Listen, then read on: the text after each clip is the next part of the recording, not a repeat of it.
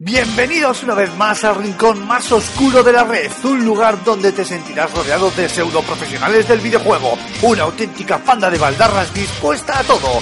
Agárrate los machos porque aquí y ahora comienza Level.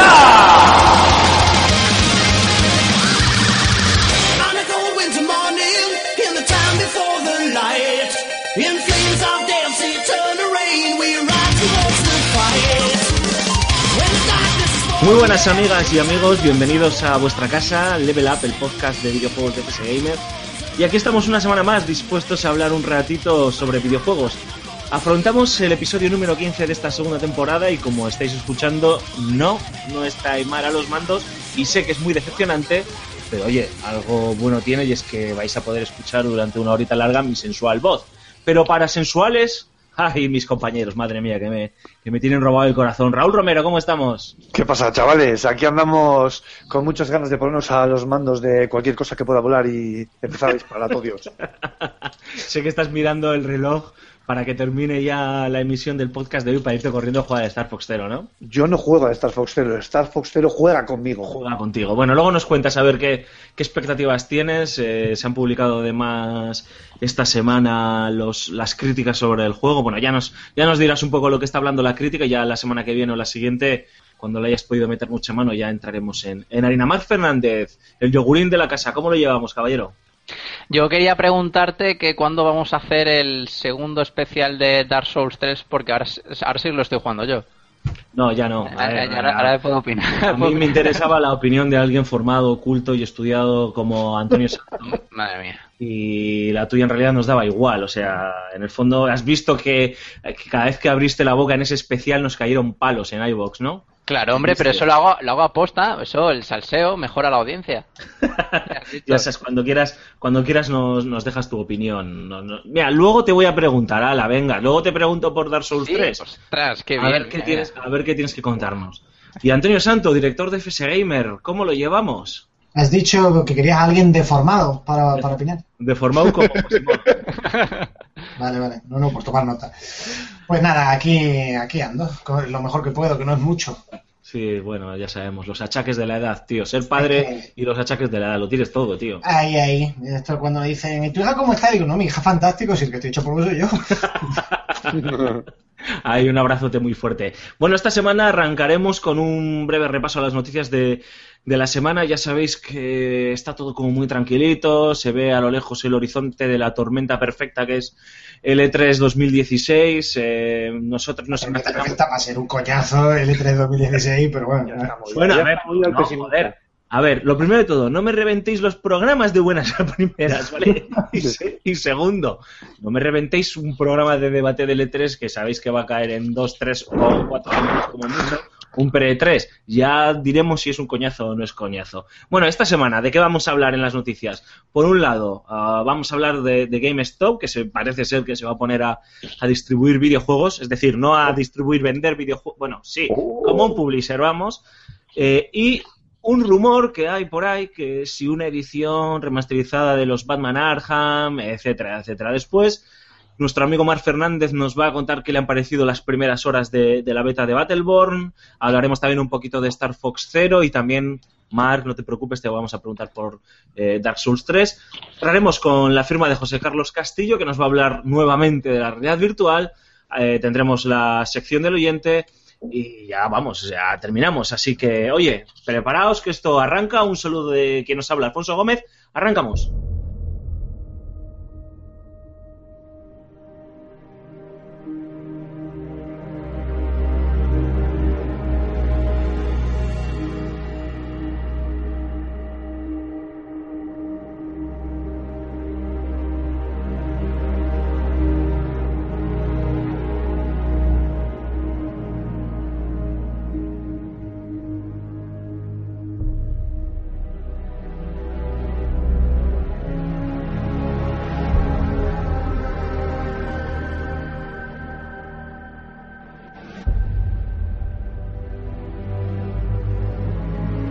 Bueno, arrancamos las noticias de, de la semana, que estas, eh, como decíamos, estas semanas tranquilitas con, bueno, con una que nos ha llamado un poquito la atención, porque además eh, ha venido precedida con, con otra noticia que atañe a un estudio español con mucha solera y que últimamente está dando mucho, mucho que hablar y de la que mucha gente no se ha, no se ha hecho mucho eco.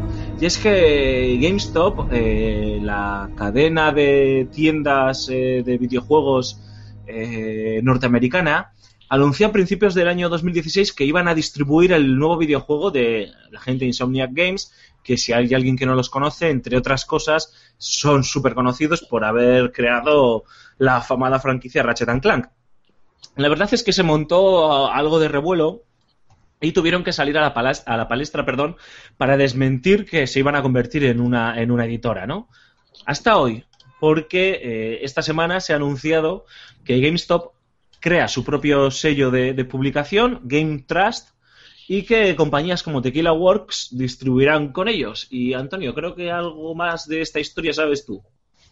Bueno, eh, más, más por la parte de Tequila que por la parte de GameSpot. La parte de GameSpot básicamente es lo que has dicho, que han anunciado que fundan Game Trust, que va a ser una distribuidora y ya está. Por la parte de Tequila, pues he hecho un par de llamaditas para preguntar y el primer dato y, y más importante de esta historia, que sorprendentemente no se ha comentado más, es que eh, no se trata de un acuerdo de distribución para Rime, que por otra parte era lo que en principio todos pensábamos, porque claro, rompen la... O sea, recompran los acuerdos, los, caramba, los derechos, de Rime, no tenían distribuidora como tal, pues dice, bueno, pues habrán firmado con GameSpot. No, señor, es para un nuevo producto del que no se ha anunciado nada, del que no se ha explicado nada y del que no sabemos nada, pero sí que nos sirve para deducir que cuando se habló de rumores de posible cierre, de catástrofe y de caos y muerte y destrucción por haber recomprado los derechos de Rime, pues que, que no, que todo se ha quedado en nada.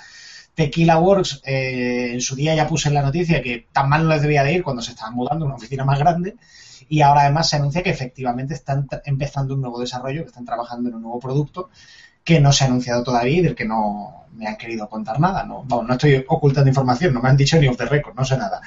Pero sí que podemos decir, así pues, que el estudio madrileño, independientemente del estado en el que esté el desarrollo de Rime, que tampoco lo sé, sí que goza de muy buena salud y tiene por lo menos en los próximos años el futuro garantizado. Antonio Santos, nuestro reportero dicharachero, como la rana Gustavo, que está ahí para lucir, pero que luego no les saca nada a las compañías, les llama y acabáis hablando de puto, ¿no, tío? Ah, pues, me preguntan por mi familia, yo les pregunto por la suya. Le saca la nota de prensa, pero, pero hablada, sí, ver- verbal. Bueno, lo, impor- lo importante eh, es Bueno, pero me, confirmaron, me confirmaron eso, que, que tienen un nuevo, vamos, que no es un acuerdo firmado en plan, bueno, cuando empecemos con otro juego, tal, no, no, hay un juego que está ya en proyecto, que está en desarrollo, Sí, eh, y, y ya hay gente asignada a ese proyecto. a ese proyecto. No es una cosa abstracta. Pero te negaron, te, te negaron rotundamente que no se van a encargar de distribuir Rime. No me, a ver, no es que me lo negaran, es que el acuerdo no incluye RAM. Que en Claro. un futuro lo pueda incluir, pues hombre, eso no te lo puede negar nadie, pero hoy por hoy el acuerdo no incluye RAM, es solo para ese juego, aún sin, sin anunciar. Es curioso el, el limbo ¿no? en el que parece que se encuentra se encuentra Rime, que es un limbo más de inf- informativo, obviamente, para nosotros, obviamente, porque está claro que la gente de Tequila está trabajando en él y como bien dice Antonio, las cosas tan mal no les van, porque oye, se han mudado, están, tienen otro equipo que está trabajando ya aunque sea en tareas de preproducción de otro, de otro proyecto, pero bueno, pues sí, se nota que es un título que, que nos eh, cautivó cuando se anunció, luego hace un par de años cuando salió en Gamescom y, y tenemos, tenemos mucha el ansia viva, ¿no? Para, para descubrir eh, toda la información, ¿no? Saber cositas concretas sobre, sobre el mismo. Pero vamos a intentar centrar, o me gustaría centrar el, el tiro, luego hablaréis de lo que queráis, como siempre, ¿no? Pero me gustaría centrar el tiro en, en este anuncio, ¿no? De, de una cadena de tiendas como GameStop que, que, que parece que eh, en esta crisis supuesta que está viviendo, bueno, esta crisis supuesta no, en esta crisis que está viviendo el, el formato físico en detrimento con las ventas digitales que cada vez son mayores, lógicamente, pues que una cadena como GameStop anuncie que una de que abren un nuevo modelo de negocio como el convertirse en un publisher de videojuegos, a mí por lo menos me llamó bastante la atención, lo comenté muy, muy por encima con, con Antonio cuando salió la noticia, pero me gustaría saber qué os parece, ¿no? Si creéis que es, que es una evolución en sí interesante o necesaria. Eh, A mí, desde luego, me ¿qué parece. mensaje- o- o- o- ¿Qué sensaciones os da? A mí, a mí, a ver, eh, me parece una forma de reinventarse, o sea, es una forma como otra cualquiera de buscar un poco una salida a, a un mercado pues, pues saturado, ¿no? Donde lo digital es lo que está ganando cada vez más peso. Sinceramente, no sé, eh, GameStop, eh, lo, lo, lo que va, o sea, no creo que sea creo que poco que esto es un globo sonda que poco a poco eh, lo que va a hacer es ir tomando un poco de aquí y de allá eh, de algún estudio algún juego así puntual para ver cómo va reaccionando eh, los usuarios si van comprando si no y poco a poco abrirse camino en ese mundillo. Esto de los, de los videojuegos va a lo digital si es que es, es la tendencia no es que una cadena se ponga ahora a distribuir algo físico es la tendencia. Entonces no sé cuál sería la jugada maestra de GameStop en este sentido me estoy un poco desconcertado, la verdad. Yo lo veo bastante más fácil de explicar, que es no poner los huevos todos en la misma cesta. Está claro. Eh, Las tiendas físicas, Games, ¿Qué Games- campechano es? ¿Cómo lo explica? ¿Qué campechano es? Claro, a ver, es que- vamos a ver, estamos hablando de una cadena de tiendas que ha cerrado muchas tiendas en los últimos años, eh, que desapareció de España, que, que ha tenido problemas económicos en otros sitios. El formato físico está en declive, las tiendas físicas viven en muchos países, no solo en España, de, de- de merchandising y de vender de segunda mano, que en algunos sitios se está regulando. Es que o se reinventan y buscan negocio en otro sitio o están condenadas a desaparecer tal y como las entendemos. Pero esta es la Claro. forma de reinventarse, o sea, quiero decir, eh, si tanto eh, auge está teniendo el fi- lo físico, que, o sea, lo digital, que doy fe de ello, de primera mano, no sé, que una cadena, que es lo que dice Alfonso, es que es realmente lo que choca y lo que da que pensar, que una cadena como GameStop, que a pesar de, ser- de haber cerrado tiendas, haya sido, es un referente en Estados Unidos en cuanto a, a la venta de videojuegos, eh, quiera ahora publicar juegos, o sea, ¿sabes? O sea, dedicarse a publicar ju- videojuegos, no sé. Claro, pero tú piensas que cualquier negocio no es que suene bonito o que tenga sentido. Cualquier negocio es gasto versus beneficio. Y la inversión que le requiere esto a GameSpot es relativamente baja porque el canal de venta ya es suyo. Claro. O sea, ya- que tiene el renombre, ya tiene el renombre Claro, para realizar o sea, ese tipo de, eh, de actividades. o sea. el canal digital no es suyo, evidentemente, pero no te hace falta que sea tuyo. Es hasta cierto punto gratuito, digamos, baja porcentaje, no tienes que pagar una distribución. Y el canal físico ya lo tienes tú. Y es más, eh, eh, puede ser una forma de control con las, con las desarrolladoras. Tú imagínate, oye, mira, si, si, me, si te distribuyo yo el juego, eh, me comprometo a comprarte tantas unidades, hacerte un mural, a- o sea, de otra forma. Bueno, no, eso no- ahí habría que tener cuidado, ¿eh? porque esas cosas se pueden considerar. Monopolio. Podrían ir contra leyes antimonopolio, sí. Bueno, pero ya, ya, ya sabéis que ni será la primera vez ni será la última. No, a ver, ya lo sé, pero bueno, esas cosas se hacen, cuando se hacen, se hacen bajo cuerda. Yo de, cosas, pero claro, que la- para poder decirlas las tienes que tener muy demostradas documentalmente, de prácticas de ese tipo, Esto es como que han ocurrido en este país con determinadas cadenas de tiendas Eso es, que a ver las salidas. y que yo creo que todo el mundo en el sector las sabe, pero que no se pueden publicar porque no tenemos pruebas y no, pruebas documentales y nadie quiere que le lleven a juicio. Pero que, que, bueno, que en teoría esas cosas no deben ocurrir. Pero no es ya solo eso, simplemente eh, tu inversión es baja y el, el beneficio potencial es muy alto. Controlas una cadena de tiendas muy importante que puedes utilizar para potenciar tus productos. Eh, como dice Mark, tu marca ya es conocida. Tú ya tienes un prestigio, estás potenciando tu marca por los dos lados. Y además puedes meter un pie en las tiendas de la competencia, porque si tienes un juego que es importante, la cadena de tiendas de enfrente, llámese como se llame, no se puede negar a, venderlo. Yo es que, francamente, mm, no es que no le vea inconvenientes, claro, es que lo que no sé es cómo no se han decidido antes. Sí, es, es curioso además, eh, Mark, que las dos eh, grandes cadenas de tiendas, ¿no? Que nosotros eh, conocemos, hay muchas más, ¿no? Pero de videojuego especializado en nuestro país, una era GameStop, como bien dice, ¿qué coño hace más? Porque siempre me lío GameStop, GameSpot, joder, qué rollo. Sí, sí, sí. GameStop, eh, tengo que pensar, ¿eh? no hay nada que más me jorobe que tener que pensarlo. Eh, acabó Sí, tener que pensar en general. eh, me joroba mucho. Es un coñazo pensar. Me, me joroba, me joroba. Eh, acabó cerrando y tal, y Game, ¿no? Y las dos, con sus particularidades, eh, están buscando cómo reinventarse de cara a, a los, a los siguientes a los siguientes años, ¿no? Eh, Game ha anunciado que ellos quieren explorar la vía de los eSports con la adquisición de, de, Social, de SocialNet y ahora GameStop anuncia eh, que ellos, bueno, van a explorar esta vía que estoy seguro que acabarán explorando también la de los eSports de una forma u otra, que quieren explorar esta vía de- del publishing, ¿no? Y además anunciaron algunas de las condiciones y era que una de ellas, que siempre es de las más controvertidas, era que el estudio que quisiese publicar con ellos eh, mantendría el derecho de, la apropiación intelectual, ¿no? De su de su videojuego, por ejemplo, ¿no? Ellos lo, lo comentaban como una ventaja que yo sí que ahí veo una ventaja bastante interesante, ¿no? Bastante atractiva. Eh, a ti, Cormac, ¿qué te pareció todo esto? Hombre, eh, al fin y al cabo lo que están haciendo es simplemente evolucionar y adaptarse a lo que es la demanda, tanto como Game, como lo de mm, con lo de los esports y lo de GameStop con esto. Yo creo que eh, simplemente te- el mundo de los videojuegos va evolucionando y lo que hacen evidentemente las tiendas que se dedican a, a ello, que se lucran con el tema de los videojuegos, sea para lo que sea, pues tienen que avanzar, se tienen que adaptar a, a- lo que a, a las demandas. Yo creo que lo de, por ejemplo, lo de Tequila Wars con, con GameStop les ha venido un poco al pelo lo, de Tequila Wars. Después hablamos hace un par de programas, creo, de no sé si todos los tres programas acerca del desacuerdo que había ten- tenido con Sony por el tema de tema de Rime y ahora ahora nos sale en esto.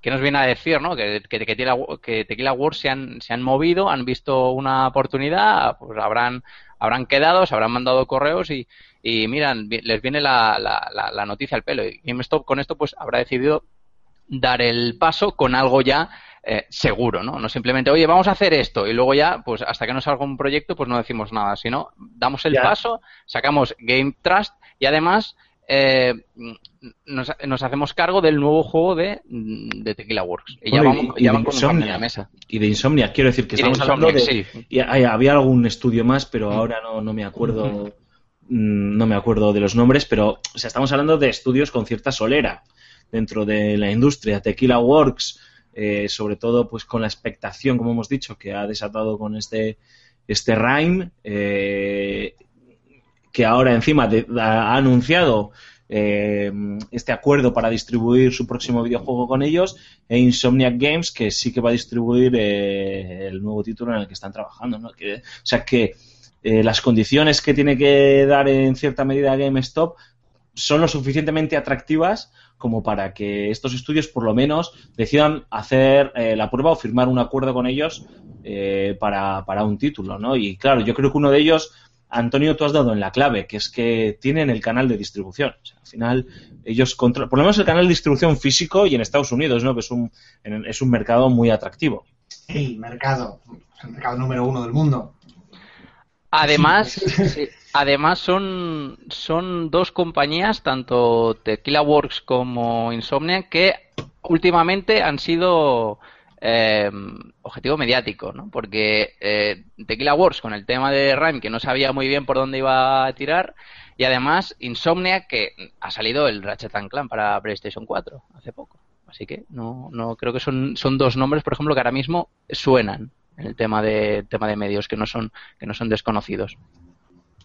No me No, parece un mal movimiento. sí. No, no, para nada, para nada. Yo creo que han estado listos porque son estudios que sin, sin incluso el Ready and Down, los de los de The Order, o sea, son, son estudios Es de verdad, primera línea. verdad. Eh, No estamos hablando de un Naughty Dog, a ver, pero, pero bueno, vale, si quieres, no de, segun- de primera línea, de, de segunda de línea del, de la, del pole position, ¿no? Pero bueno, eh, son estudios importantes, no, no, no ha sido un anuncio vacío de contenido precisamente, ¿eh? la nota de prensa me ha parecido bastante impresionante, que tú puedas ir directamente con and Down, con Insomnia, con Tequila, si acaso Tequila probablemente es el pez más pequeño de esa pecera, ¿eh? Sí. Sí, es el pez más pequeño, el que a lo mejor es el que tiene que demostrar algo más, eh, que está rodeado con ese halo de, de expectativa, pero lo que tú dices, o sea, la gente de The Order, eh, la gente de Ratchet and Clank, coño, estamos hablando de, de estudios bastante importantes, eh, bastante interesantes. Eh, yo creo que no hay mucho más que contar en este sentido. No sé si vosotros queréis queréis añadir algo más al respecto o pasamos a- al siguiente tema. Estoy de acuerdo en todo. No hay discusión. Pues en el siguiente tema sí que no va a haber discusión porque vamos a hablar del Dark Knight, ¿no? Del Caballero Oscuro.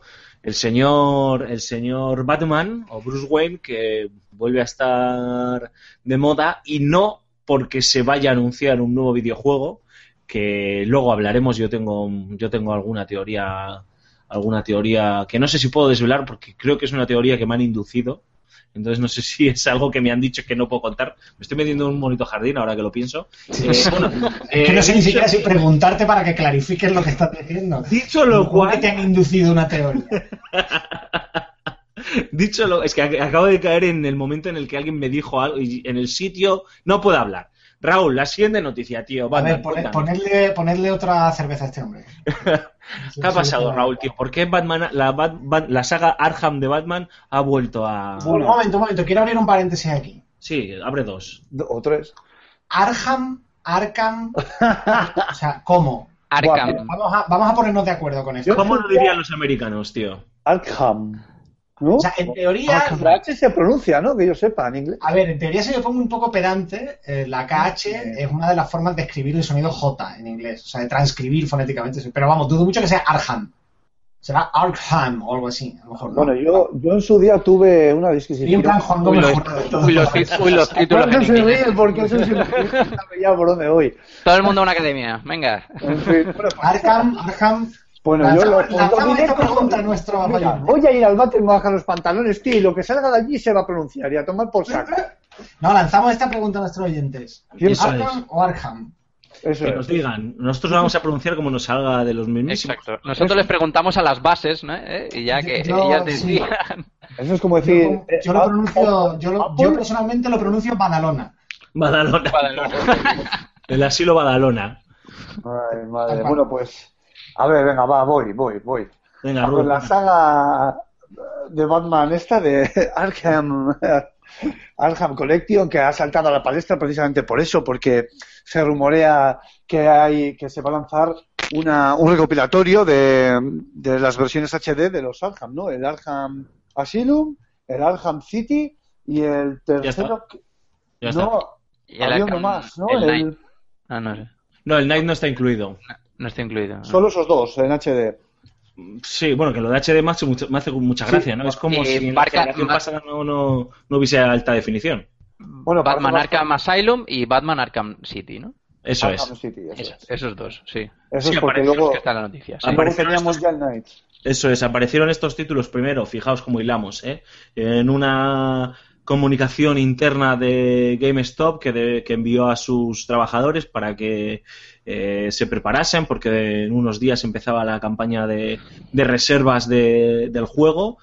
Eh, además venía la fecha supuesta de lanzamiento, creo que era los primeros entre el- la primera quincena de junio. Eh, y poco después la SRB, que es el órgano de calificador por edades de Estados Unidos, también eh, incluía este, este recopilatorio, ¿no? De, Efectivamente. juegos de, de Rocksteady, ¿no? Para consola, ¿eh? Ojo, porque de Sí, momento sí. la versión para PC no se ha mencionado en ninguna parte. Y eso que, que bueno, que a mí me parece raro porque, porque lanzándose, no es la primera vez que se lanza un recopilatorio, se lanza en consola y a la de poco sale en PC. No obstante, no es la primera vez que el órgano de calificación por edades, aquí llamado en Europa PEGI, eh, se, destapa con, con algún anuncio, alguna calificación que hace desvelar todo el pastel, ¿no? Y este ha sido uno de esos casos, por ejemplo. Sí, no, eh, sí, sí, está claro. A ver, estoy seguro que, que está ahí este, esta recopilación, como también está la supuesta recopilación, que tampoco sabe nada, de los Bioshock, que no hemos, comen- no hemos comentado, pero están ahí, el Bioshock 1, el 2 y no sé si el Infinite. Que sí. Eh, También el Infinite, eso es. Eh, pero bueno, Batman. Mm, Poco otra- más está. otra más. Otra más, sí, es que es otra más. Eh, no, no, Pero vamos, mira, estamos, ¿no? estamos en la generación de, los de, los, de los remakes y de las betas. Es que, eh, sí, que, que nos presenten otras y más de títulos que triunfaron tanto en la generación pasada, pues que no, no debería ser ya ni de, ni de A extrañar ver, para, pero este, para este todos. es el debate de siempre. O sea, está bien que la gente pueda jugar ese tipo de juegos, pero joder, que se, no sé, es una forma de rentabilizar los desarrollos, no una forma de aprovechar eh, el tirón de películas como Batman vs Superman, que aunque ha sido hace algún mes, pues bueno, eh, el rebufo todavía dura, no sé. Todo, yo creo que es un poco de todo. O sea, si al final acaban eh, vendiendo, eh, vendiéndolas como churro las remasterizaciones, que seguro porque es Batman y ahora mismo Batman está en boca de todo el mundo, porque que si las películas, que si Ben Affleck, que si historias y demás, y a lo mejor incluso eh, dentro de, si sale por ejemplo este año, el año que viene podría incluso presentarse un, pues un nuevo Batman para, para nuevas generaciones. Otro, sí. Sí, claro, otro más.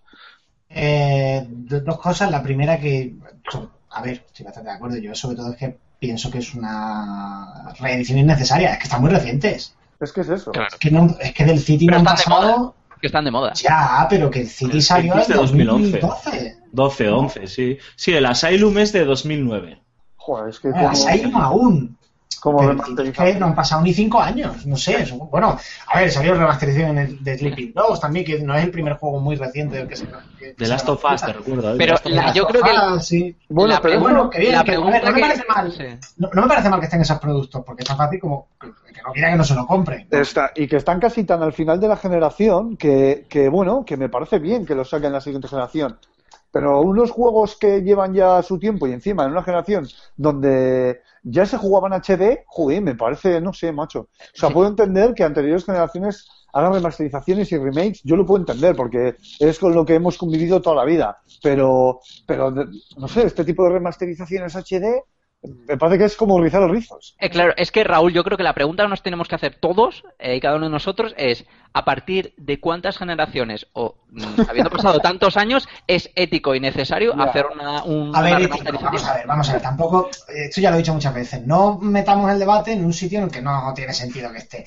La ética no tiene nada que ver con esto. Esto No, es capitalismo. Bueno, necesario, no, necesario. Porque a mí que me, remastericen, por ejemplo, eh, The Last of Us, por muy buena que sea remasterización, habiendo disfrutado el título hace dos años, pues me parece un poco, eh, un poco. Vendo, pues no te lo compres, pero eso no es Claro, poco ético. sí. O sea, a la empresa le da exactamente igual. No, eh, o sea, es que, no, es que no le veo un tema ético. Te digo, si te estuvieran obligando, si dijeran, no, sacamos la remasterización y la anterior ya no funciona en la, en la PS3.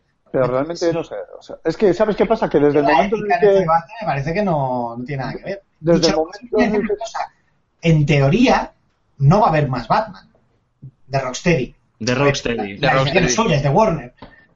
Pero en teoría no va a haber más Batman. Sí, no, a ver, lo cual, eso no se lo cree, vamos, ni, Si ni mi Rock- hija que tiene siete meses. si Rocksteady hace lo que hace con otras sagas de, de superhéroes, pues eh, amén, ha cerrado la saga Batman que pues a otra cosa mariposa. Por mí perfecto. No obstante, en el momento en el que el, y esto lo entrecomillo un poco, pero es que es así, el, el tema empresarial se mete ya en lo que es esto, pues pff, a tomar por saco debate y a tomar por saco todo. O sea, ya está, se saca por lo que se saca y fuera. Pero no sé hasta qué punto tiene cabida, o sea, quiero decir, no sé. No, a ver, tiene cabida hasta el punto en el que no se venda. Si no se vende, pues mira, Warner no vuelve a hacer remasterizaciones de nada. O Warner o el resto de la gente, ¿no? Eh, eh, están funcionando. A ver, hay un, hay un hecho y es que están funcionando relativamente bien. Eh, Tienen un coste muy bajo. efectivo, no, no tienen un coste altísimo. La conversión, yo creo que, que es bastante. O la adaptación a, a las consolas, a Play 4, Xbox One, mm, debe ser bastante sencillita. Y no estamos hablando al final de una remasterización en sí, de un juego, un remake, no, o un remake, mejor dicho, del juego. Al final es simplemente eh, pues eh, adaptarlo a las funcionalidades de las nuevas consolas, lo que les va a permitir eh, de ofrecerlo a 1080p, si antes no se veía en 1080p, y pista. Ya está, no, no, no tiene nada más.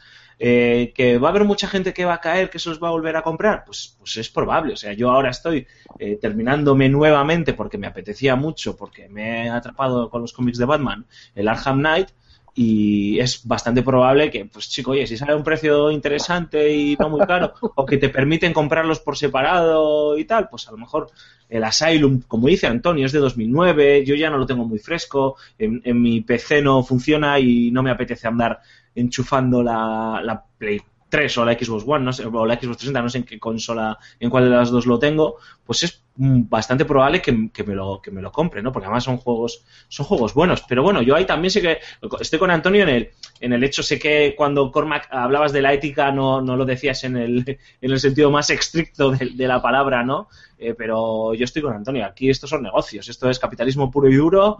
Eh, tenemos una franquicia súper suculenta que es Batman. Está está de solera, tío, porque está otra vez en los cines, está en boca de todo el mundo, están saliendo nuevos cómics eh, los superhéroes molan, pues eh, vamos a seguir aprovechándonos del tirón. Rocksteady han dicho que ellos no van a hacer otro Batman. Y yo me lo creo, ¿eh?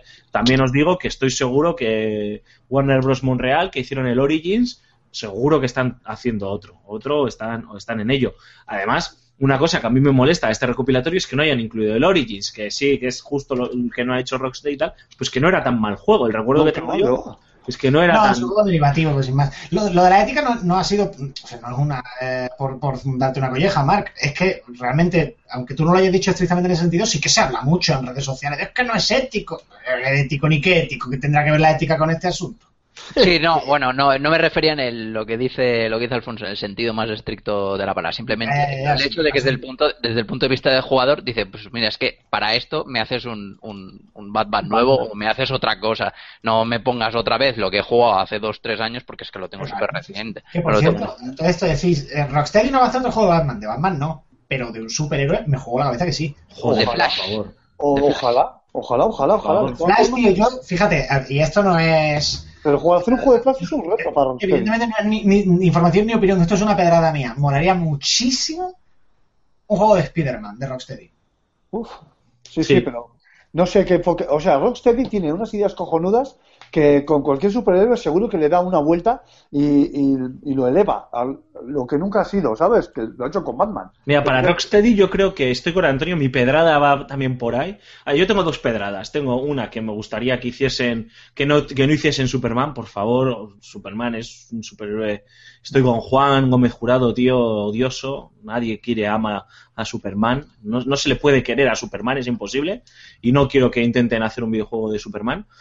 Y mi otra pedrada es Spider-Man, ¿no? Me gustaría que hiciesen algo a lo mejor con Daredevil, pero no es tan conocido, tal. Sí que es muy parecido a Batman, en- en- a Batman entre comillas, eh, etcétera. Pero yo creo que Spider-Man, con las mecánicas y la forma de trabajo que ha desarrollado Rocksteady, no sería muy complicado para ellos. Ellos han demostrado que, que saben hacer sandbox eh, con superhéroes, es decir, lo que es la arquitectura y el diseño de una ciudad, ellos son, son capaces de hacerlo para que sea jugable y funcione muy bien. Batman se iba, iba planeando y, su- y Spider-Man pues va con, los, con las telarañas de un lado a otro enganchándose muy parecido al, al lanzamiento del, del gancho eh, de Batman eh, y de la Batgarra de Batman. Y Spider-Man, perdona que te interrumpa, tiene otra cosa muy chula, que es que la ciudad es Nueva York. Sí, claro.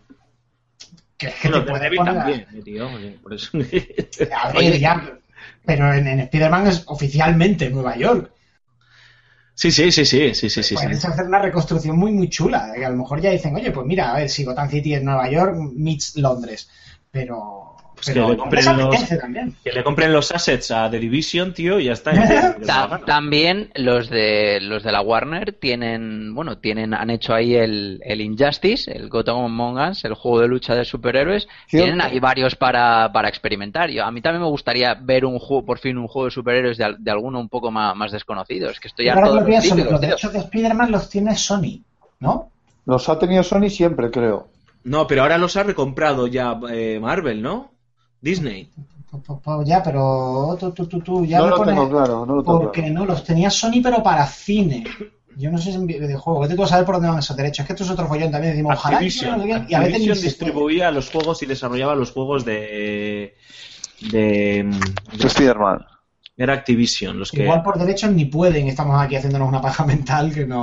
Esto es que es un rollo, tío, lo de los derechos también. Porque Warner los que tiene es los de DC, claro. Spider-Man es de Marvel. Sí, pero luego también Warner ha distribuido eh, los, los juegos de Lego, vale, Lego Vengadores, Lego Star Wars va a distribuir ahora, que son supuestamente de derechos Disney, ¿no? ¿no? No no sé cómo, aquí ya sabéis que es el follón este, que no sabemos muy bien cómo va, pero yo ahí sí que sí, si hay que apostar dineros, eh, y los y los vascos apostamos mucho dinero siempre, yo creo que Rocksteady está trabajando en otro, en otro juego de superhéroes. Eh, y espero que sea una licencia conocida. Aunque no sea un superhéroe conocido, venga, Cormac, tío, te lo compro. Lo que sí que no me gusta y cada vez me aburre más son los juegos de superhéroes que no son conocidos, tío. El Prototype me aburrió mucho, lo siento, era muy divertido, pero Uf, me aburrió. pero es que el prototype Y el- es... Infamous, lo siento, me aburrieron también, tío, porque son esos, no sé, tío. A mí dame un superhéroe que, que conozca, tío. Pero esos son eran superhéroes inventados, o sea, pero Infamous era, eh, no, no eran mal juegos, los, los Infamous sí que es verdad que al final pues eran muy continuistas y aburrían, pero Prototype es que era una castaña muy gorda, eh. Prototype es que no, no, no, no tenía nombre, pero, pero sí, algo, algo en plan, no sé, Flash, no hemos visto a Flash en un videojuego ¿Os imagináis, Daredevil. un, ¿Os imagináis un videojuego de Aquaman? Ostras, no, espera, espera, Daredevil sí lo veo, eh, Flash no lo veo, pero Daredevil sí lo veo. Pues sí es parecido. sí, es, Daredevil es, sí, es ¿no? calcado a Batman, Daredevil. Pues Claro. Para, y- vamos a ver, para hacerte un juego, para hacerte un juego interesante tiene que ser un personaje que zurre, ¿sabes? Que tenga capacidades, pero que tampoco sea Flash. Puedo correr de una punta a otra del mapa en una décima de segundo. ¿Cómo narices haces eso jugable? Pues ahí está. Por eso yo he Lo dicho hace antes rápido en el combate. Mira, es Batman. reto. Por eso digo yo que es un Claro. reto a Rocksteady, tío. Ya, pero es que yo no es que lo veo un reto, es que lo veo un coñazo. Además Pero- que ya has visto a Flash en un, su- en un, en un, lo tenemos en el juego de lucha, al de a Flash. Claro, lo tío, no moviéndose tiene- no tiene- rápido, sí. No tiene por qué correr, simplemente puede pegar rápido y ya está. Puede ralentizar el tiempo también. Saltar muy Flash. lejos. Que es lo que hace, bueno, fíjate en la serie, lo que hace es, entre comillas, cuando tú, cuando tú lo ves a él moviéndose normal, el- lo que hace es ralentizar el, el- el tiempo, se le puede dar ese A efecto. ver, que hagan un videojuego de Deathpool como Dios manda y a tomar por saco. Efectivamente. Fíjate que Arrow también lo tienen a huevo, ¿eh? Porque te hacen un, un juego, un beaten up, pero con un poquito más de enjundia. Raúl, ¿qué te ha dado con Arrow, tío, macho? Pero, a ver, el, ch- el chaval está muy bien. El chaval de Eh, todo. y este. Está bueno, mm, Este. Green Lantern. ¡Oh, me cago en la leche! No Que sé, te- solo falta decir Hulk o Iron Man. No, y de caramba. Hulk ya hay, de Hulk ya hay, ¿no? Hulk Ya hay eh. Y de Green Lantern también hay, pero. pero sí, ¿no? O no se llegó a hacer. Yo tengo la pedrada de Spider-Man, yo creo que es el, el, que, el, que, el que pega completamente eh, a Rocksteady y podrían hacer un... O sea, ellos han demostrado que, que, que les gustan los cómics, que tienen mucho mimo por, por, es, por el universo de los superhéroes y que allí donde se meten siempre suben el listón, ¿no? Y joder, Spider-Man sí que es cierto que necesita... ti- Tiene videojuegos competentes, como diría Raúl, me gusta... 2 había uno bastante chulo. Sí, sí, sí, o sea, no, no- nunca han tenido el superjuego, pero tampoco han tenido castañas infames, ¿no? Siempre han hecho juegos, juegos competentes, interesantes, ¿no? Pero yo creo que Rocksteady podría llevarlo a un, a un nivel bastante interesante, además, porque la historia de Spider-Man está en ese puntito entre oscura y luego juvenil y podrían hacer algo algo divertido, eso sí, yo rulo donde me niego es un juego de Aquaman, o sea, ya lo que me faltaba, ¿sabes? El tío de L'Oreal, ahí champú de Qué L'Oreal. corto, qué corto de Medio, juego dentro de una pecera. Joder, por favor, madre mía, Aquaman, ¿a quién se le ocurrió ese, ese superhéroe, tío? Claro, tío, y que haya, un minijuego, Que se le- que haya un minijuego para que puedas pescar y todo eso, como los Zelda. Además, a todo, todo el mundo odia las fases submarinas. No me hagas un juego lleno de fases submarinas. En fin. Eh... Sí, no sé, Antonio, que me estás preguntando por el chat interno, tío. Ya, nos ha pillado todos un poco fuera de juego. Está leyendo la pregunta y es, ¿pero what? Creo que decías Play 2, puede ser. No. Ah, bueno, pues oye, pues si quieres decir algo, tío, sobre lo que acabas de comentarme, es la primera noticia que tengo. Estás dándome una noticia Eh, en primicia. sí, sí, sí. He sea, leído yo hoy en, en redes sociales, bueno, y a raíz de ahí en, la- en la prensa, que Microsoft discontinúa al fin Xbox 360, va a dejar de fabricarla, Uy, mira, justo como Play 2. empezando desde hoy. Ajá, interesante. Yo pensaba que ya habían dejado, fíjate lo que te digo, ¿eh? Desde el 2006, ¿no? Si no recuerdo 2006, mal. Aquí en Europa. 2006 en Europa llegó, efectivamente. Pues en un mismo mes tenemos, tenemos dos noticias del estilo, ¿no? Lo que pasa es que PlayStation 2 llevaba ya no sé ni cuántos años todavía fabricándose y vendiéndose y ha anunciado hace unos días eh, Sony que eh, dejaban ya de fabricarla, ¿no? Que dejaban de, de continuar produciéndola y mira, ahora acabo de enterarme que también Xbox Es que se 360 cerraban los servidores de Final Fantasy XI, ¿no? Que era el juego que estaba ahí aguantando Me aún. cago en Echa sí. el telón, echa el telón, un minuto de silencio. Ah, ¿Algo más que decir sobre, sobre Batman? A mí me ha dado mucha pena que se hayan dejado fuera del Origins. Sí, tío. sí, yo tengo que ¿Qué decir una te cosa. cuesta ya meterlo, ¿no? ¿Sabes? Yo, exactamente. Es que ya tío. no solo Origin, pero ya podrías hacer para tener los tres juntitos un Arkham Claro. Collection y metes hasta el nuevo y ya está. Bueno, el nuevo- bueno, sí, sí, sí. sí. Ya está, Ah, tío, precio populista. Y tienes los tres de Arkham. Eh, hacemos una pequeñísima pausa, nada, cinco segunditos, y vamos a hablar de la beta de, de Battleborn.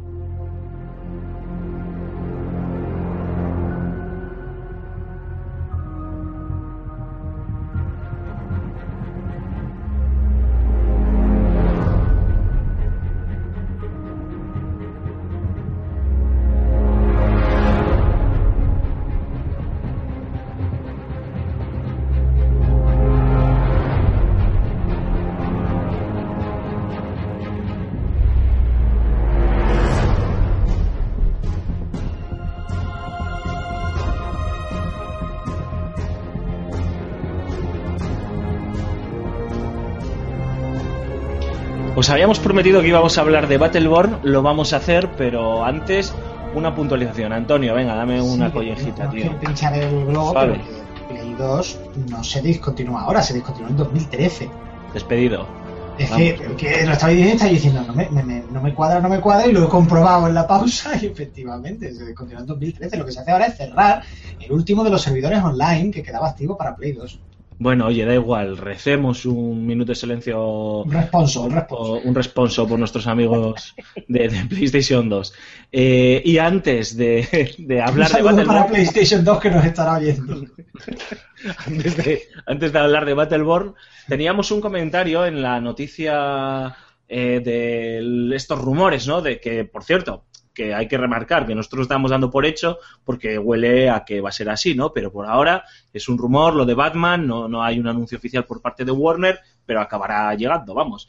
Eh, Cormac, nuestro amigo Fran Rodríguez, que yo ya creo que es de la familia, o sea, deberíamos invitarle un día al podcast directamente, Pues sí. nos, nos ha dejado un comentario en Facebook al respecto de, de su opinión sobre esta, este refrito HD, ¿no? Sí, sí, seguro que comenta más cosas con sentido de lo que lo hacemos nosotros normalmente. Seguramente, sí, sí. No, es, no es difícil, ¿no? No. Eh, opino que se están pasando con tanto refrito HD, pero bueno. El juego de la pasada generación que más me gustaría ver en HD 1080p sería Red, Red Dead Redemption. Y ese tendría más sentido que la mayoría de refritos HD, ya que no salió en PC. Pues qué quieres que te diga, yo al Red Dead le tengo muchas ganas también, ¿eh? me apetece muchísimo jugarlo y es eh, y últimamente he estado también dándole vueltas, pero pues es que es eso, me da la pereza de, de- enchufar la Xbox 360 o la Play 3 para, para jugarlo, ¿no? Y sí que me gustaría, fíjate, o que o si no hacen un una re- un, un refrito HD que por lo menos Xbox One lo ponga eh, retrocompatible, estaría muy chulo. O otra cosa que también nos gustaría mucho a alguien, a los fans de, la- de, de este juego, es que sacasen una segunda parte, ¿no? Que lo llevamos Ah, pidiendo, bueno, sí. yo creo, a gritos desde que finalizó la, la, la primera, pero bueno. Huele, huele que hay una segunda parte en camino, Sí. ¿eh? de todas maneras. ¿eh? Eh, además, eh, Rockstar creo que este año va a estar presente de alguna forma en el E3 y yo creo que esa presencia puede venir eh, como anuncio de, este Red Dead Redemption 2 porque un Gran Theft Auto nuevo, el Gran Theft Auto 6 yo creo que todavía le queda, el 6 le queda todavía un, un largo camino. Y ya que estamos, Cormac, vamos a hacer... Hoy estamos eclécticos, tío, y un poco anárquicos. Vamos a hablar de... o a dar voz a nuestros oyentes. Y ya que hemos leído el comentario de Fran Rodríguez, sé que tenías apuntados un par de comentarios más de gente que nos había dejado en iBox, si no me equivoco, ¿no? Sí, hay un par de, comen- de comentarios en iVoox que, bueno, los paso a leerlos ahora. El primero es de, José, de Joseillo, 32, que dice: eh, El nuevo Level Up se graba en Los Santos. Muy bien, tío. sí me gusta. Fue el, el de la semana pasada, ¿no? Que hicisteis el, el desgraciado. O sea, no estamos y claro, Sí, es, es que se lía, se lía pardísima. o sea, cuando, cuando, cuando el jefe no viene, aquí eh, se lía parda. No, no, no estaba yo y no estaba Antonio, o sea, aprovechasteis. Claro, es que viene a Mar con las cervezas con el champán, es que ya se lía, se lía pardísima. Estamos anárquicos y es lo que estamos. No se os puede dejar solos. La verdad que no. Eh, Resdubia dice. eh, no- ¿Cómo se llama? no- ¿Cómo se llama? Re- Resdubia. Toma. Resdubia, no sé si lo pronuncio bien o, o no. Sí, ya, me corregirá el, el oyente, ya me pegará un- una colleja. Eh, dice: No te preocupes, Mark, que tienes razón en lo de los bugs. Bueno, pero de- si, de- si de, da los igual que tenga- de, de- de los bugs de, de los bugs de, de, ay, de los Soulsborne. de los Soulsborne, que comentamos la, en, los- en las, en las collejas que me, que me- que me metieron en el, en el programa pasado. Pero bueno, da igual, eso es bueno. Lo bueno es que vengáis y me metáis caña y me hinchéis ahí de comentarios eh, ahí negativos, eh, criticándome, porque eh, eso le, le da vidilla al, al programa. Aquí no, nos reímos Claro, tío, eh, tú eres como el tanque de Level Up, tío. Tú eres el Dummy al que van todas las tortas. Sí, sí, eso yo me lo llevo todo. Claro, luego ya siempre nosotros detrás vamos. Por cierto, res dubia es una expresión latina. Separado. Res dubia significa cosa dudosa o incierta. Mm, Aquí, aquí está junto. Antonio, das grima. Hay veces que te quiero un montón, tío, pero hay veces que das grima, tío. Estoy viendo a Antonio Gala detrás, o sea, no sé. Hola, Antonio le, le quitaban el, le quitaban el Ah, almuerzo. No, no, ya sabéis que no. Os traigo un juego de poesía desde el fondo. es idéntico, tío. Poses, tío, con la mano y todo. Es que qué grima. Socorro. Se me va a caer internet, ¿eh? Recuerdo que viví un año bajo su techo. Sí, tío, tengo que, te voy a preguntar ahora. Vamos a hacer un off topic ya, toma por salvo. Este programa es. tú, que tú estudiaste, una beca- otra, otra. estudiaste un año con la beca de la Fundación Antonio En la Gala. Fundación Antonio Gala, sí, señor. Y el señor Antonio Gala os, os- os- os daba clase, os aparecía o algo. No, Simplemente... venía. Antonio Gala os daba. Venía de vez en cuando. A ver, eh, un a respeto.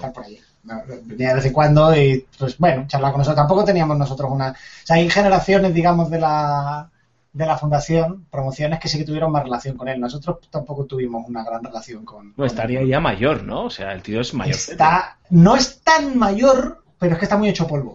La vida. la- 75, 76 años, una cosa así. O sea, que- Está cascadete, 80, ¿eh? se- pero, ahí, pero que, no, que no tiene 110, que es que parece que... Eh, pero nada, pues, pues sin más. A ver, eh, ah, coño, 85, perdón por el taco, acabo de mirar el 85, claro, 75 tenía cuando estuve yo en la fundación.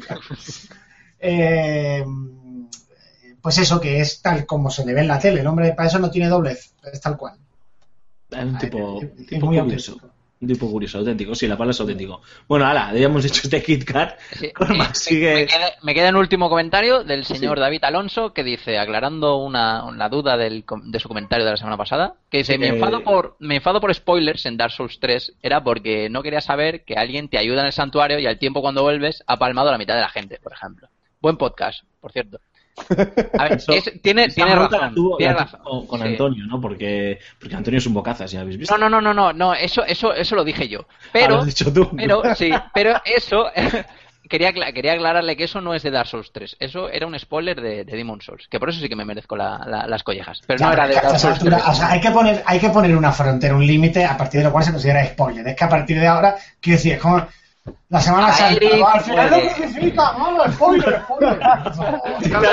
Se hunde el Titanic. No, pero habría, enten- no, pero habría entendido que eso era un, un spoiler de, de Dark Souls 3, pero no, eso no era un Mira, spoiler de... voy de- a crear- Al menos no me consta que eso pase, porque ahora a Dark Souls 3 estoy jugando ya ahora. Voy a crear jurisprudencia, jurisprudencia en Level Up.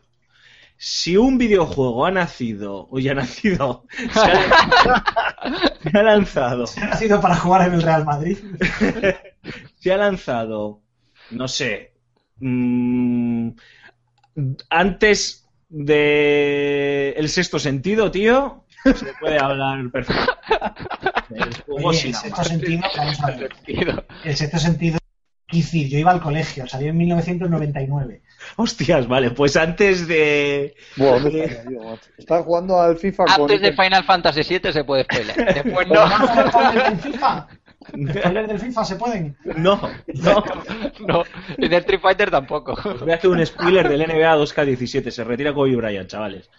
Eh, No, no, no, Eh, no, no, fuera de no. aquí. eh, no, ahora en serio. A ver, yo sí que entiendo, yo, yo entiendo que muchas veces eh, es un tema delicado esto de los spoilers. Ojo, cuidado que no me destripen el nuevo episodio de Juego de Tronos, la nueva novela de lo que sea, tal. Pero, hombre, no sé, la sensibilidad está ahí. Estoy con Antonio. Un juego, el Demon Souls, que no sé de cuándo es, 2011. 2009. 2009. 2009. 2009. Sí, David, pero vamos. yo te quiero mucho como oyente y por favor no dejes de escucharnos, pero... No, no, no, no, no, Ahí- no, no, no, que David, David, vamos, por lo que deja entender en el comentario es que se pensaba que eso era una un spoiler de Dark Souls 3, pero no, no era un Ah, spoiler. vale, vale, Estate vale. tranquilo, no era un spoiler de Dark Souls 3, era un spoiler de, de Demon Souls. Vale, vale, hala, arregladísimo todo. De todas maneras, amigos oyentes, y aquí voy a parafrasear a mi querido Antonio, Si tenéis muchas ganas a un juego y veis que nosotros vamos a hablar sobre él, pues No lo escuchéis. Esa semana no escuchéis el podcast por si acaso, que no pasa nada. Luego lo escucháis a posteriori y, y fiesta, no. Pero así os evitáis disgustos. Eh, solemos cuidar hay, mucho. Hay, hay una gráfica, es un eje, o sea, en mi cabeza. Cuanto más tiempo pasa desde que un juego, una película, una serie, lo que sea, sale, menos culpa mía es y más culpa es de quien lo escucha, el spoiler. Decir, a partir de determinado momento, que cada uno tiene el suyo, ya es hijo mío, si no quieres un spoiler de tal cosa, vete a vivir una cueva. o no a las redes sociales, o en fin. O sea, ya es, pues chico, ¿qué lo vamos a hacer? Es que no vamos a estar hurtando a la sociedad del debate profundo e intenso que para evitar que una mente se sienta. No, pero sé que también se puede ir con un poquito de, de cuidado y al menos advertirle, mira, que seguramente vamos a hablar de Dark Souls 3, seguramente se nos escape algo. ¿sabes? Bueno, bueno, da igual. No, Ahí queda, sí. no vamos a seguir con el asunto. Um, venga, te había prometido que te iba a preguntar. Un minuto. Dark Souls 3, ¿has estado jugando algo? Cuéntanos tus sensaciones. Antonio ya nos ha dejado muy, muy a las claras que es firme candidato a GOTI. Eh, Cormac, tienes Sí, a, a- a mí 60 segundos, tío. Vale, a mí también me parece firme candidato a Goti, pero vamos, como mi opinión no cuenta porque soy fanboy de la saga. Así que voy a opinar eh, un poco más entrando en profundo del juego. Sí que es verdad que me parecen los niveles, los niveles en sí que me parecen, me parecen complicados. No voy a soltar ningún spoiler. Pero sí que de momento me estoy encontrando, llevo ya unas, unas 30 horas de juego y es nivel 60, eh, que los, que los jefes, los bosses, no están tan inspirados, o a mí no, a mí no me parecen tan, tan complicados, me parecen bastante, bastante sencillos. Además, hay varias herramientas en el juego que me estoy encontrando que os vais a encontrar. Que bueno, por ahí tampoco hay que matarse, hacer quests ni nada, que facilitan mucho, facilitan mucho la partida. De momento me está pareciendo el Souls más fácil, más sencillito que hay. Buah, qué vendidos los de Front Software, chaval, ya no lo juego. Vale, muchas gracias, Cormac. Te volveremos a preguntar la semana que viene, no te preocupes. Vale, A ver si así hasta, hasta 2017. Hasta que te lo acabes. Hasta que salga Dark Souls 4. Hasta que spoiler. Pero ahora sí, vamos a hablar de, de- de lo importante, que es la beta de. Battleborn. Creo que Cormac eres tú el único que lo ha probado. No sé si tú, Raúl, lo has podido probar Sí. algo. A ver, he probado, pero no, no lo suficiente. O sea, Bueno, menos menos mal, me pensaba que me iba a quedar solo. Más que yo ya has hecho, así que, bueno, eh, explícanos un poco para si ha habido alguien que está viviendo en un, en un silo o está encerrado en una cueva o no tengo ni idea y no sabe qué es esto de Battleborn, ¿qué es? Vale, pues Battleborn es un videojuego que se presentó eh, en un espacio corto de tiempo cerca de, Overwatch. Eh, es un es un MOBA, es un título MOBA, un juego de acción en tercera en tercera persona. Que la verdad es que mm, la presentación fue bastante floja al principio. Es un juego que ha ido creciendo en a medida que se ha, ido enseñando gameplay y demás. Y ahora con esta beta yo creo que crecerá aún más la popularidad ¿eh? y ganará, ganará compradores. Más que nada por eso mismo, porque quedó solapado, eh, o al menos así fueron mis impresiones, con la presentación de, de- Overwatch de, Blizzard, que estaba todo el mundo tan expectante y ahora mismo la, expectación de, Overwatch es un poco más, más, baja que entonces. ¿Qué pasa? La, la comparación era inevitable. Inevitable porque primero eh, que también tiene un estilo visual, eh, estilo artístico rollo, rollo cartoon, que he he escuchado comentarios de gente que, que le ha echado le ha echado bastante bastante para atrás sin ni siquiera haberlo probado que puede echar algo para atrás. Pero eh, y bueno y segundo aparte es la el, estilo de- de juego el, el estilo característico del juego. Eh, para la gente que tenía dudas es es un MOBA con todas de la ley no es ni un team-based shooter, ¿no? Que se llama ahora, como viene a ser Overwatch o eh, Team Fortress 2, sino es un, es un MOBA con, con sus súbditos y sus, sus, sus objetivos por capturar y no centrado únicamente en, en matar, en hacer los, en, hacer los, los frags. Por eso hay mucha gente que el- ha hecho la, como es de Gearbox, ha hecho la la, la inevitable comparación con mm, con Borderlands. Borderlands. Pero claro, es que no se parece a, a- a Borderlands, son juegos No. totalmente diferentes. Las- si alguien quiere buscar un ejemplo que comparar, eh, la sensación que te transmite cuando estás jugando es a Smite. Smite, el, el, el- MOBA que es, en- es, un, es un League of Legends en, en tercera persona, pues, pues, pues a mí me ha dado la- la- una sensación bastante, bastante más parecida a esa que no a Borderlands, que bueno, que, que poco tiene, poco o nada tiene, tiene que ver. Eh, es un móvil, es un shooter por, por varios factores. Primero porque el tema, tema de los tema de los minions, tema de los objetivos, bueno, los lo- lo- los súbditos, que hay que ir empujando Esbirros, la línea de. la- exacto. los- bueno, se, llama- se, se suele llamar los súbditos. Ya, pero es que esbirros suena tan bonito. O, O sea, acol- o acólitos. A mí me gusta mucho esbirros o masillas, que también como concepto es, es fantástico también. El tema, por ejemplo, de la. No es un shooter porque el tema, por ejemplo, del aim, de la puntería, el factor puntería, no es tan importante en el juego. Es más bien el hecho de que tú te Es un conozcas. juego perfecto para ti, Alfonso. Sí, tío, estaba pensándolo. Qué desgraciados. Primero porque es, dif- es difícil mantener una puntuación, una, una perdón, una puntería, una puntería precisa. Y sí que es verdad que tiene golpes críticos y los golpes en la cabeza hacen más daño, pero las no está, no está hecho para que tú te pongas ahí a apuntar a la cabeza, sino está más bien para que se genera, se genera un caos, se genera ahí un- una, una arena de combate. Y eh, el tira más, o sea, el juego premia más eh, al, aquel, aquel equipo, aquellos jugadores eh, que mm, se centren en los objetivos, en, pues en ir capturando la- las torretas. Hay varias torretas que podemos ir comprando con dinero que conseguimos, con oro que recogemos en el juego y pues que nos pueden ayudar a empujar la línea de minos y a mantener a raya de los enemigos. O el ir eh, mm, empujando la línea de súbditos hasta que lleguen hasta el final o eh, ir capturando, bueno, de- denigrando, por así decirlo, las fuerzas, las fuerzas enemigas. Por eso que, que, que es más un juego de objetivos que no un juego de, de- de- de disparos al uso. La verdad es que es bastante divertido. O sea, yo tenía muchas dudas al principio porque digo, hostia, esto va a ser otro clon de Overwatch, pero para nada, son, son juegos totalmente, totalmente diferentes que van cada uno por un, por un rumbo y que a la gente que le gusta el tema el tema MOBA, eh, que haya jugado, que sea jugador de LOL, de Dota, de que haya probado Smite y le guste Smite, yo le recomiendo que, le eche un, que le eche un tiento, que si lo puedo lo pruebo, que le eche un vistazo porque, porque le va a gustar, es divertido, es bastante, le he echado, le he echado todas las horas que he podido, pero tiene es bastante, bastante profundo, tiene una mecánica bastante profunda. Y, y promete diversión, diversión, diversión a tope. Y además que con el control de, con el pad de consolas se juega, se juega bastante bien, que no lo pueda disfrutar un PC por, lo que sea, eh, por los requisitos y demás. Eh, con consolas se juega, se juega, se juega bastante bien. Así que además tiene un plantel de personajes que es bastante amplio y variado. Y todo, todo lo que hay ahí se puede conseguir, todo lo que hay en el, todo el contenido que hay en el juego se puede conseguir gratis con dinero del, del juego y avanzando y bloqueando cosas. Así que no sé si Raúl tendrá algo que decir para pues que también lo ha, también lo ha probado. No, no, pero lo he probado muy poquito. O sea, a mí lo primero que te sorprende, lo primero que me sorprendió fue el plantel de personajes, el roster que tiene para elegir. Tiene Sí. un porrón de personajes y además bastante eh, diferentes los unos de los otros. Evidentemente yo, como membrillo que soy y un total inepto en esto de los MOBA, pues me metí como si fuese lo que tú dices un soter. Conclusión, error. Error garrafal.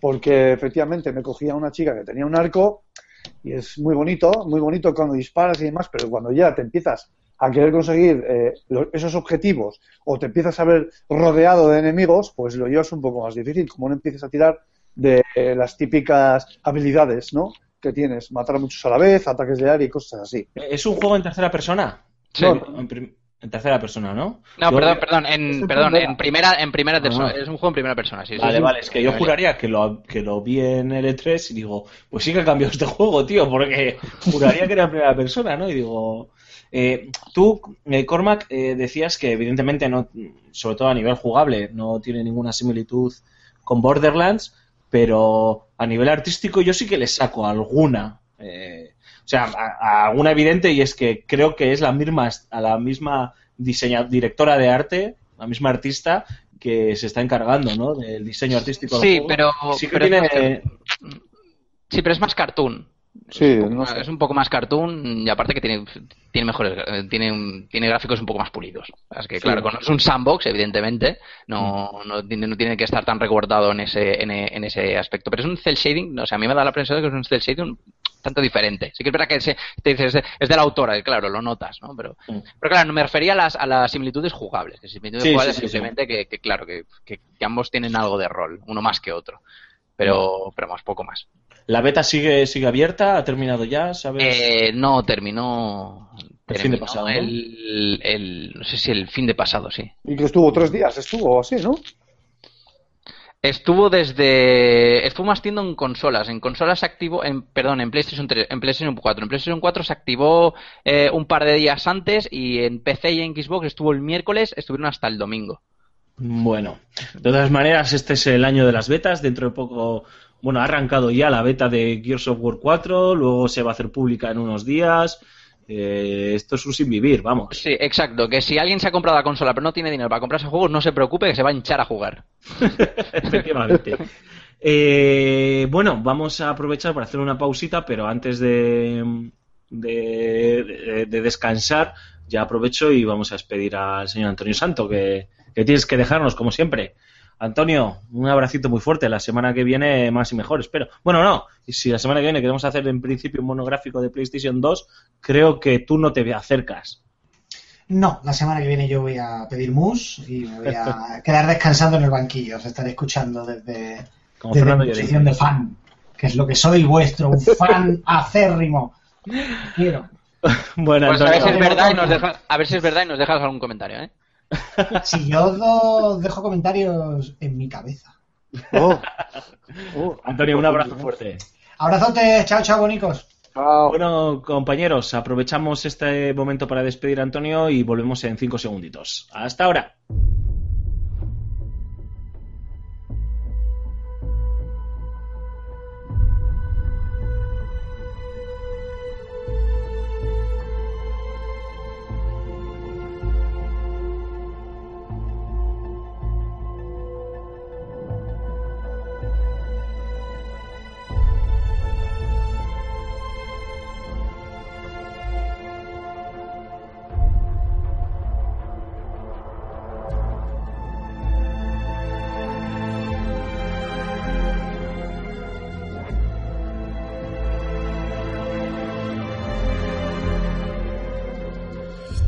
Y aquí estamos, estáis escuchando el episodio número 15 de la segunda temporada de, de Level Up. Y ahora toca hablar de Star Fox Zero. Sí, no lo hemos jugado todavía, de hecho Raúl está, pues eso, en cuanto terminemos de grabar va a ir como loco a su Wii U a, a meterle mano al, al juego de Nintendo, pero queríamos aprovechar eh, estos minutitos para que Rulo, tío, nos, nos des unas pinceladas de, de lo que se sabe del juego, de lo que has visto, de lo que te has informado hasta ahora. Ya la semana que viene le hablaremos en profundidad de él, porque creo que tanto Ratchet Clank como, como este Star Fox Zero se merecen, eh, pues eso, sus minutos de gloria en el podcast eh, de Level Up. Eh, pero sabemos que es uno de los títulos más importantes que va a tener Nintendo este año y queríamos aprovechar que esta semana sale a la venta para, aunque sea recordároslo, queridos oyentes, y para eh, resumiros las eh, características más importantes que, que tiene, aunque no lo hayamos podido jugar, para que, bueno, os decidáis a comprarlo o no. Y os recordamos que está nuestra crítica en FS Gamer de José Carlos Castillo y os va a ayudar seguro, seguro a formaros una opinión eh, perfecta sobre, sobre el juego. Bueno, Star Fox Zero. Eh, a ver, lo importante, la gente se estará preguntando. eh, bueno, yo, yo voy a dar la opinión de lo que de lo que he estado recabando hasta ahora y que probablemente, pues eso, eh, luego le echaré el guante y veré y veré a ver hasta qué punto es cierto o no. Por lo que he estado leyendo diversas reviews, incluida la de José Carlos Castillo, que la tenéis y que es muy recomendable su lectura en la página web, eh, tengo que decir que en cuanto al control, que es lo más controvertido que tiene el juego, eh, pues eh, hay dos, dos formas de verlo. Es, o te gusta o lo amas. Así de claro.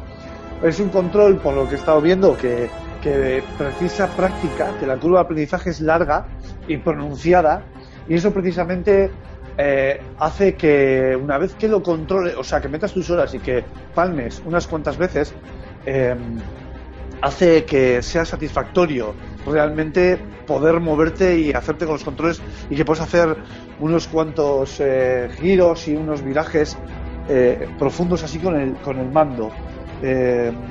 Que tengas que andar mirando todo el rato a la pantalla y también al pad para, para disparar es algo a lo que te acostumbras si le dedicas tiempo.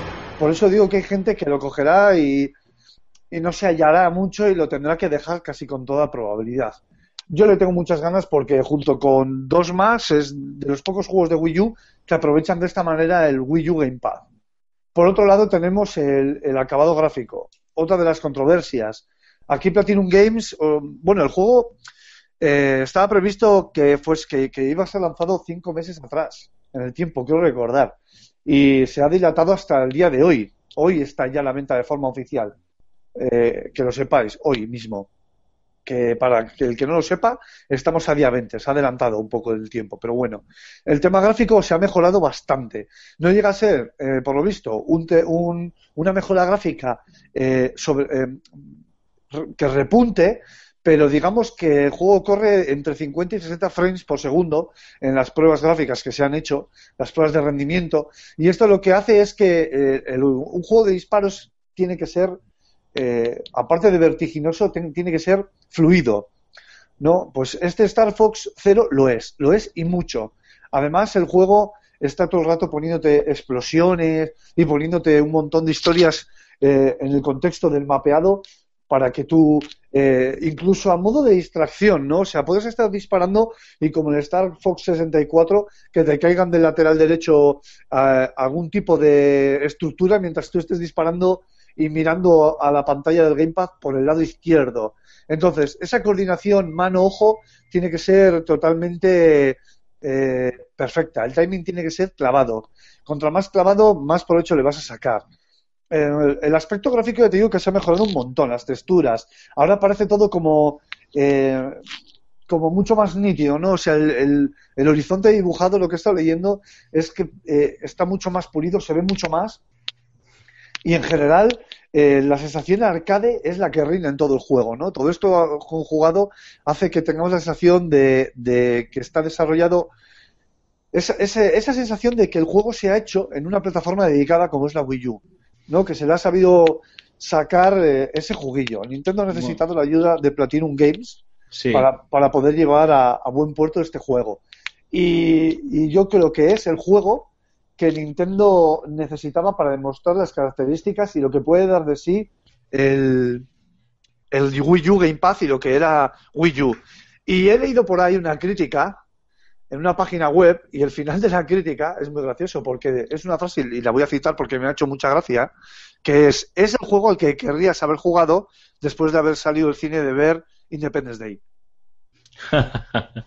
bueno, de todas maneras, lo dicho, eh, os emplazamos a la semana que viene porque eh, Raúl va a darle muy duro y muy fuerte al juego estos días y, y la semana que viene podremos hablar con, con propiedad ya sin, sin citar a otros compañeros y sin, sin citar otras opiniones, sino con una opinión propia, eh, lo que nos ha parecido ¿no? este Star Fox Zero. Como os hemos dicho, José Carlos Castillo ya ha publicado su crítica bastante positiva, si no me equivoco, ¿no, Raúl? En FS Gamer y- y podéis leerla. La crítica nacional e internacional está siendo también bastante unánime en ese sentido.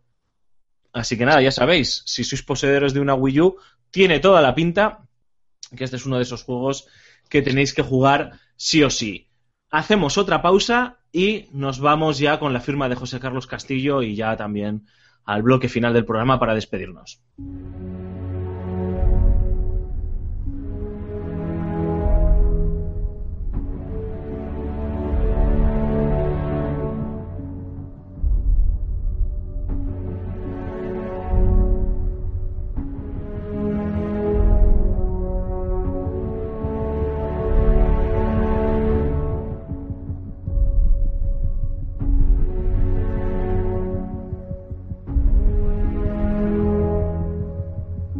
Bueno, ya sabéis que cuando José abre la boca todo el mundo tenemos que callar y es su turno en esto en este momento.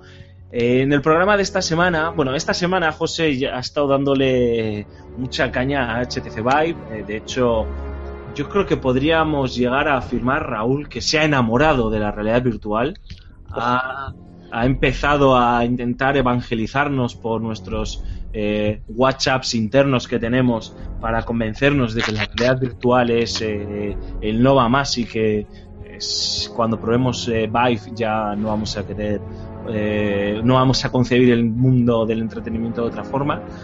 Ha escrito un artículo bastante interesante en FS Gamer al respecto y ha dicho, bueno, pues esta semana en mi firma, voy a tener que hablar de las bondades de HTC Vive.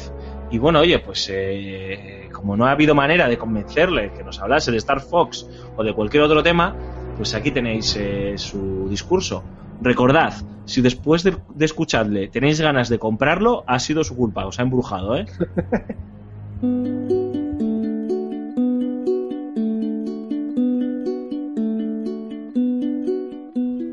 Mi primera semana con HTC Vive, uno de los dispositivos que más ha dado de qué hablar en el último año. La realidad virtual comienza a entrar en las casas y toca el turno a los usuarios determinar si ha cumplido o no sus promesas. La recibimos repletos de prejuicios y esperanzas vanas, pero pocos se niegan a experimentarla cuando se les brinda la oportunidad. Las primeras horas con el visor las pasé absorto en el proceso de instalación y configuración.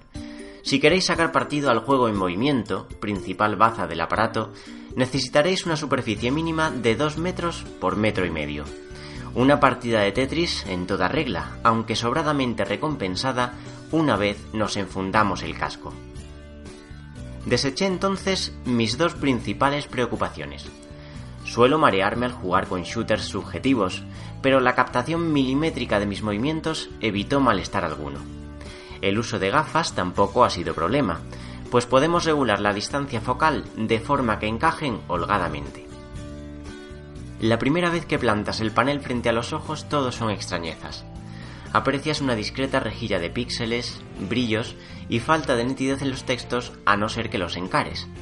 Luego ejecutas el juego de turno y, de algún modo, dejas de percibir cualquier imperfección. En mis 25 años como jugador, nunca había sentido tal grado de inmersión.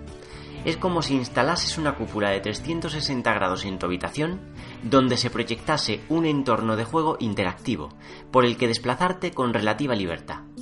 Lo mismo esquivas proyectiles con tu propio cuerpo, que aprovechas una pared virtual para cubrirte del enemigo acechante. Todo discurre de forma tan natural que hasta los recién llegados al videojuego sabrán qué hacer. Recuerdo ahora los vídeos promocionales de Wii y me echo a reír. Esto, amigos míos, es el futuro y sería una pena que se perdiese por la vagancia de las editoras o unos precios inasequibles. Confiemos pues en un abaratamiento de la tecnología durante los próximos años.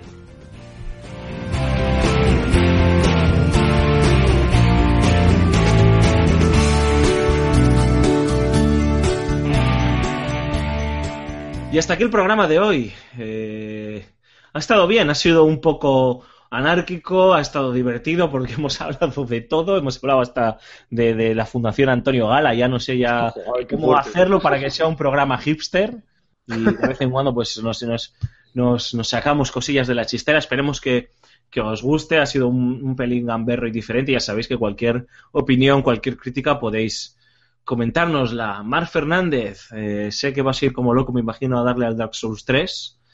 Eh, así que, oye, ánimo, suerte y mucha paciencia. Efectivamente. Es que viene Aymar, eh, nos volvemos locos y ya no hay quien nos vuelva a acostumbrar a la rigidez, ¿no? De, de estar delante del jefe. Un abrazo muy fuerte, hablamos la semana que viene. Hasta la semana que viene.